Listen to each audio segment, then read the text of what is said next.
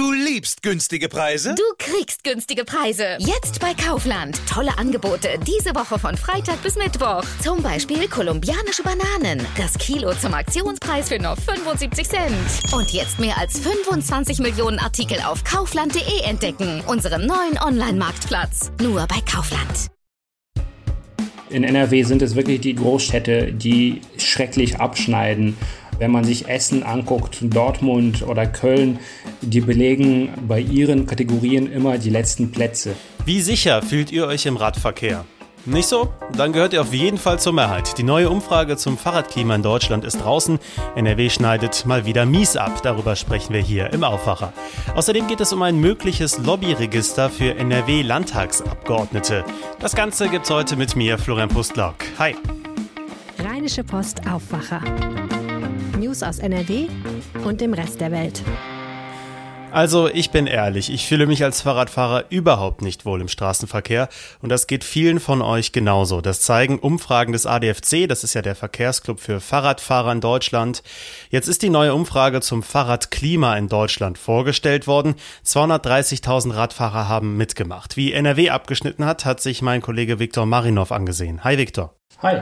Also, wie sicher fühlen sich die Radfahrer denn in NRW jetzt?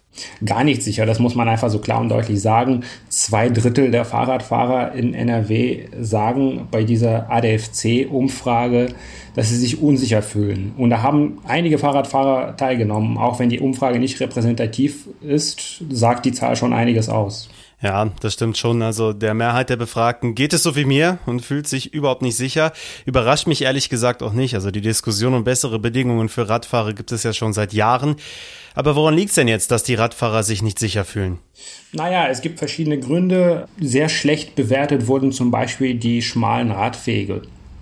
Da haben eben ganz viele Fahrradfahrer gesagt, das geht so nicht. Viele haben sich auch darüber beschwert, dass Autos auf den Fahrradwegen parken.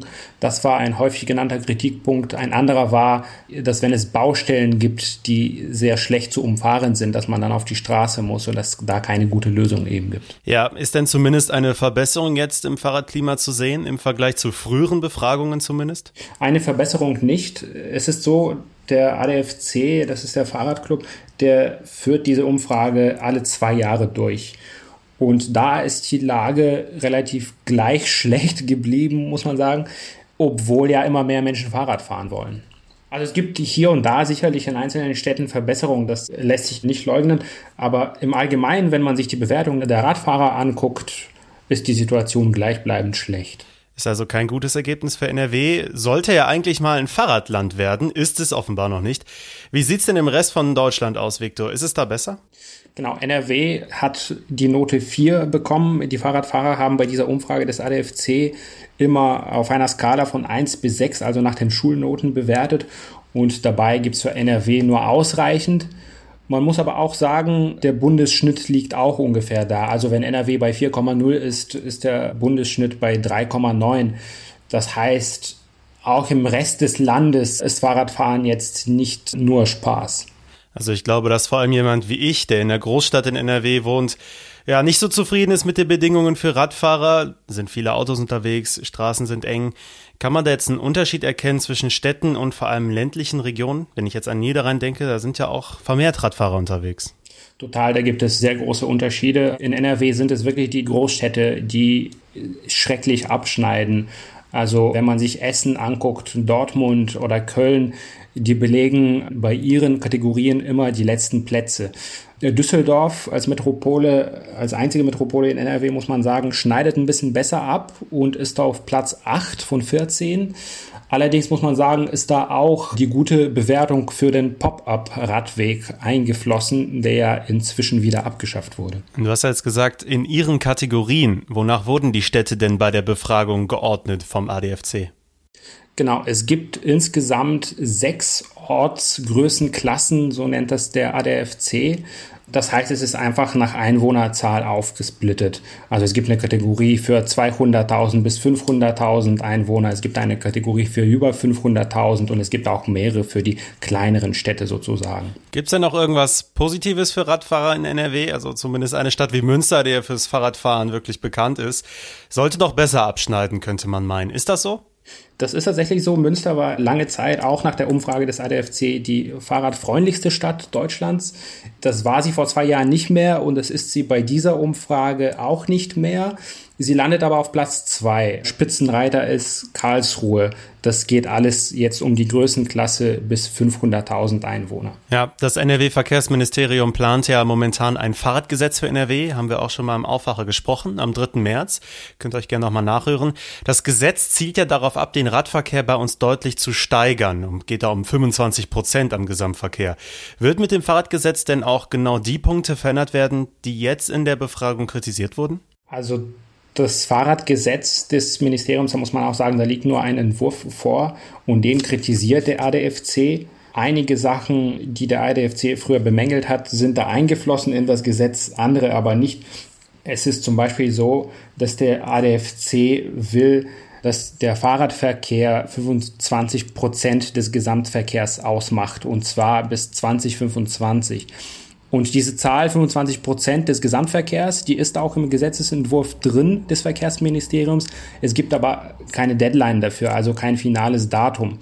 Und da sagt der ADFC, das ist nicht genug, wenn man da keine klaren Vorgaben und Ziele sich setzt, da kommen wir nicht schnell genug voran. Also fassen wir nochmal kurz zusammen. Radfahrer gehen im Radverkehr in NRW die Schulnote 4, ja, und daran hat sich in den letzten Jahren auch nicht wirklich was verändert. Wie ist denn deine Einschätzung, Viktor? Wie viel bringt denn diese Befragung des ADFC überhaupt?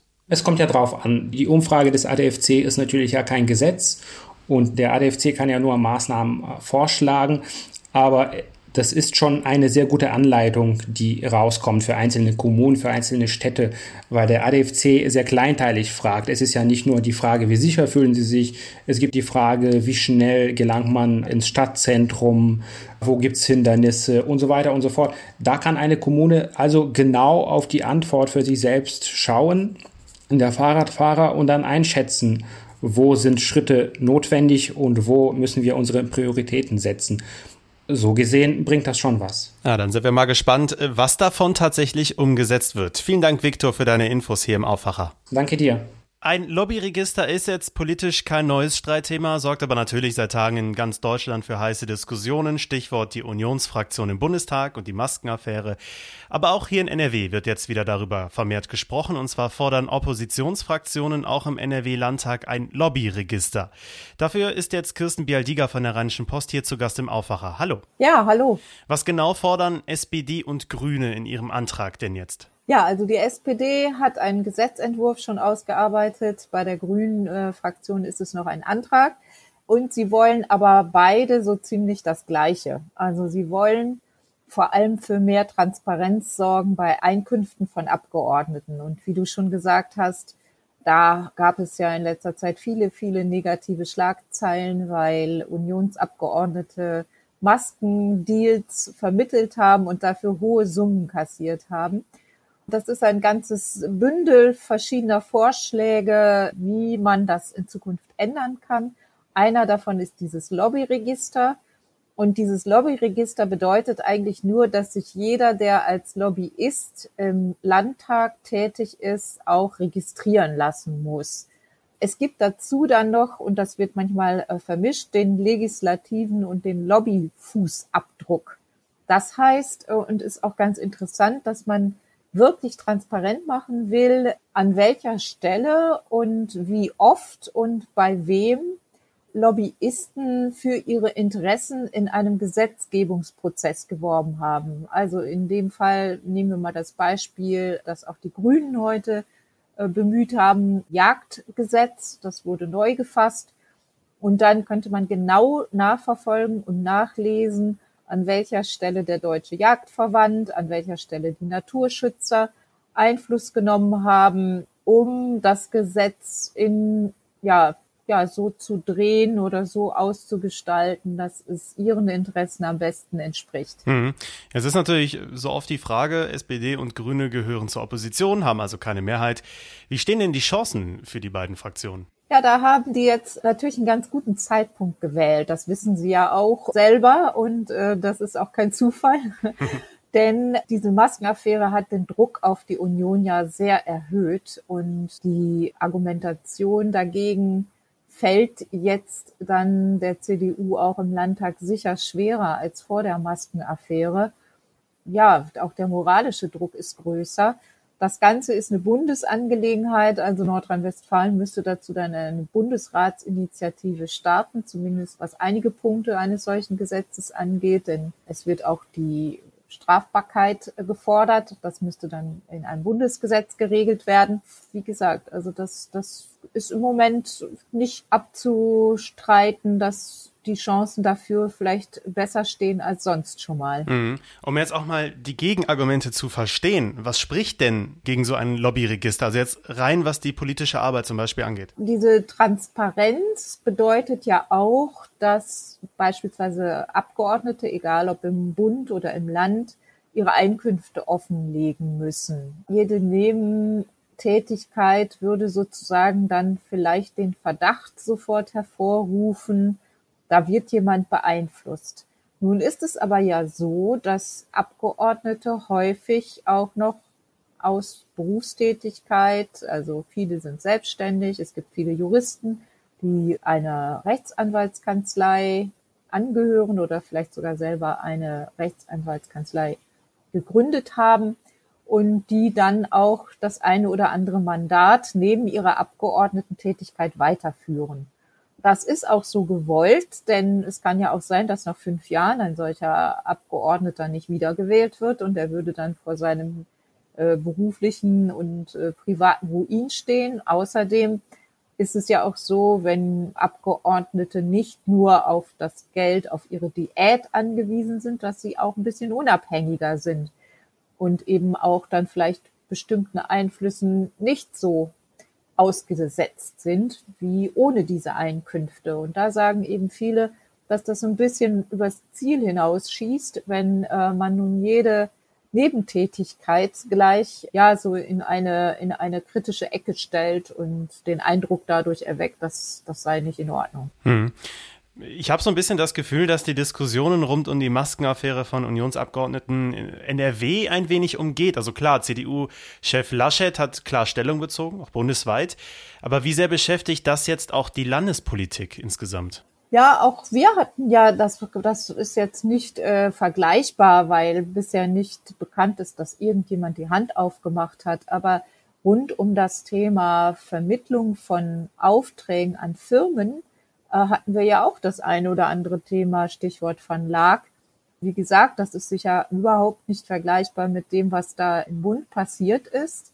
Aber es zeigt auf der anderen Seite, dass man eben sehr, sehr vorsichtig sein muss bei diesen Dingen und sehr genau schauen muss, wie man sich auch, sei die Notlage noch so groß, als Abgeordneter oder als Regierungsmitglied da stark macht für einzelne Firmen. Vielen Dank, Kirsten Bialdiger. Gerne. Diese Meldungen könnt ihr heute auch noch verfolgen. Die Diskussionen um die Schulöffnungen in NRW gehen weiter. Eigentlich wollte die Stadt Dortmund, dass die Schüler ab heute wieder komplett zu Hause am Unterricht teilnehmen.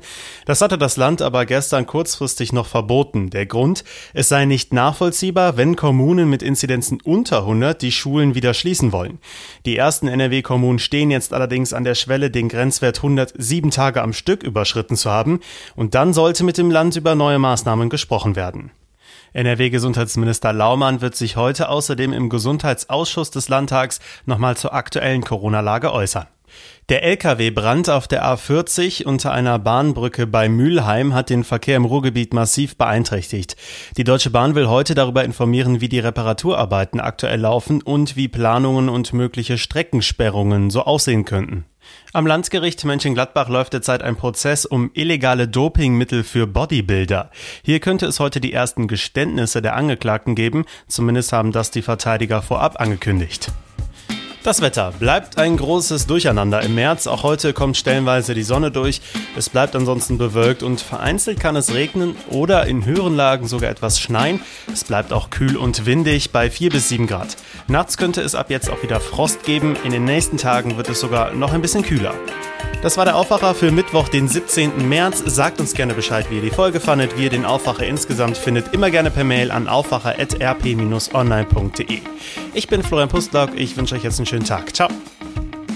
Mehr Nachrichten aus NRW gibt's jederzeit auf RP Online. rp-online.de